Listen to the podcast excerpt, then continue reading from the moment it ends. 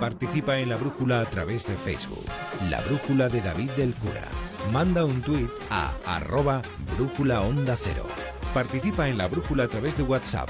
Deja tu mensaje de voz en el número 608-962-492.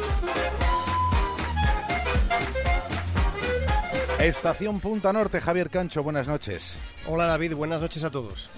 El capítulo de hoy lleva por título La humanidad.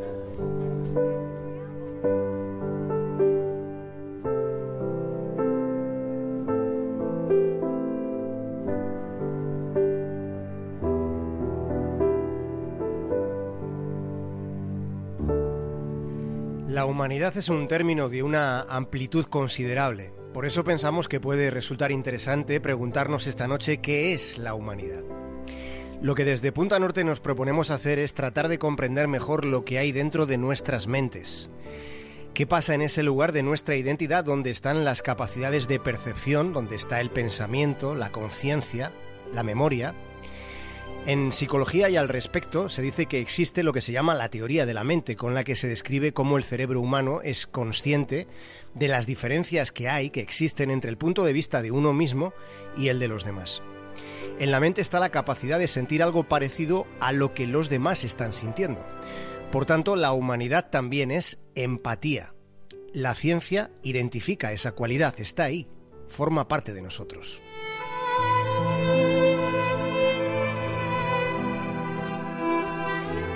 La escritura fue inventada por los sumerios en el año 3000 a.C. y a partir de ese momento resulta más sencillo sacar conclusiones, al menos sobre cómo fuimos. Con la escritura cuneiforme se escribió el libro más antiguo que ha sido hallado, que se titula La epopeya de Gilgamesh. Gilgamesh fue un héroe, un hombre mito al que se le atribuyen hazañas asombrosas. Pero más allá de lo asombroso, en ese primer libro subyace algo que es muy interesante, porque en todos los relatos sobre Gilgamesh ya aparece un conocimiento claro y una descripción incluso profusa de lo que son los valores, lo que ahora solemos llamar el comportamiento ético. Los valores han existido desde antiguo, ya estaban ahí hace 5.000 años. Podríamos decir que han formado parte de la condición humana desde siempre. Los valores, por tanto, son consustanciales a la propia humanidad.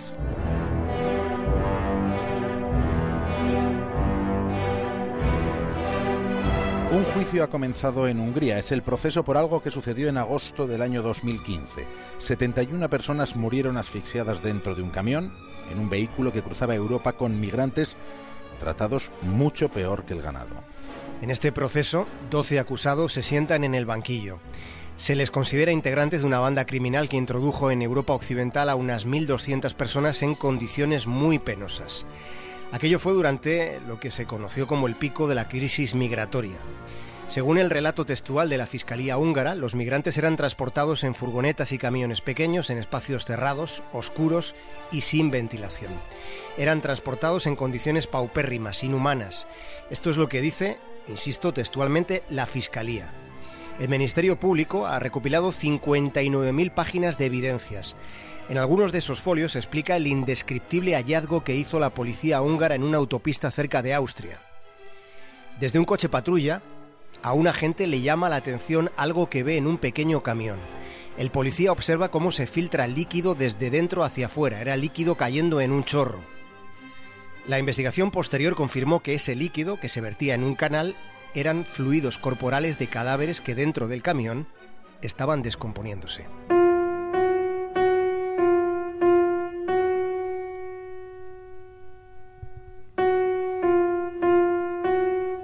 Dentro había 71 personas que habían muerto dos días antes de este truculento hallazgo. Había niños, incluso había un bebé de menos de un año. Ese camión que cruzaba por una autopista húngara se había convertido en una, en una morgue furtiva. Los migrantes murieron en ruta, se les murieron en ruta. Perdieron la vida por falta de aire, hacinados dentro de 14 metros cuadrados. En 14 metros cuadrados habían metido a 71 personas. Aquellos muertos de los que esta noche estamos acordándonos eran sirios, iraquíes y afganos. Todos eran ciudadanos que, que, habían huido de situaciones extremas de violencia y pobreza. Habían pagado dinero a quienes les habían metido en esa tumba con ruedas. No sé cómo explicarlo, pero es que todo en este episodio resulta muy terrible. Es un puñetazo en la conciencia de Europa y de los europeos. Pero siendo insoportable todo lo que sabíamos que involucraba este caso, todavía resulta más pavoroso, más pavoroso, más, más insoportable eh, el detalle que hemos conocido después de que lo haya publicado un diario alemán que se llama Sueduche Zeitung. Este periódico ha revelado algunas transcripciones de conversaciones grabadas por la policía.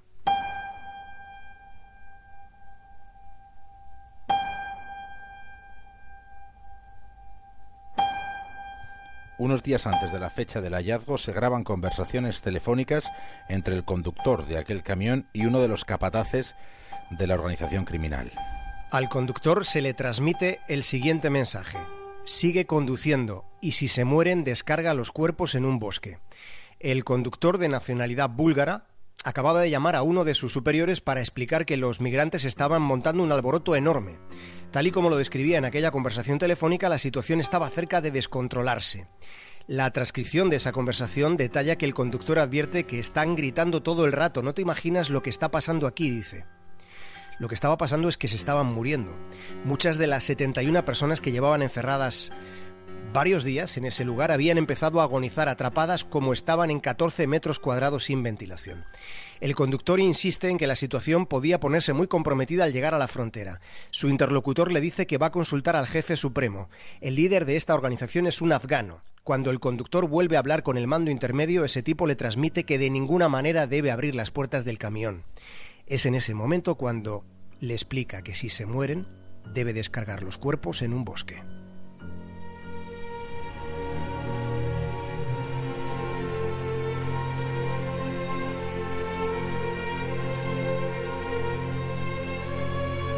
Las autopsias han revelado que aquellas 71 personas murieron de asfixia.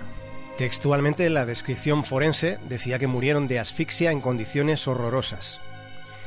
Ocurre que en ocasiones adjetivos como horroroso no alcanzan siquiera para describir el grado de lo que puede llegar a ofrecer la infamia.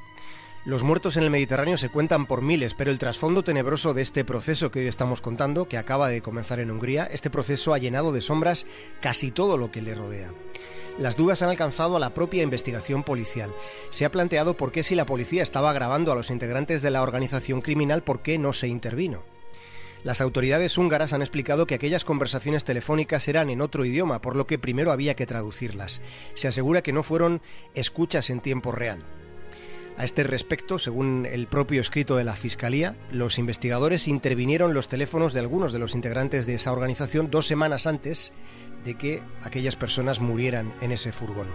Se investigaba ya este clan dedicado al tráfico de seres humanos como negocio. Desde Hungría se asegura, se garantiza que no hubo forma de evitar lo que sucedió en la autopista donde se hizo aquel hallazgo. Un descubrimiento tan horrendo que cuestiona algo indispensable para todos, tan indispensable como la propia humanidad.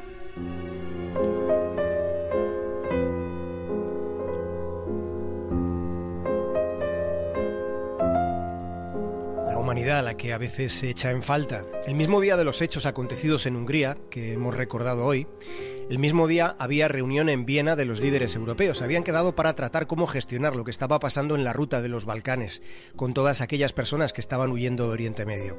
Finalmente aquella ruta, como ustedes recordarán, se cerró. Después la Unión Europea llegaría a un acuerdo con Turquía para taponar el flujo migratorio.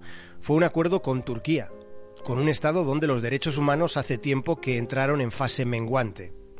15 meses después, Turquía sigue violando principios básicos del derecho humanitario internacional, principios básicos de humanidad.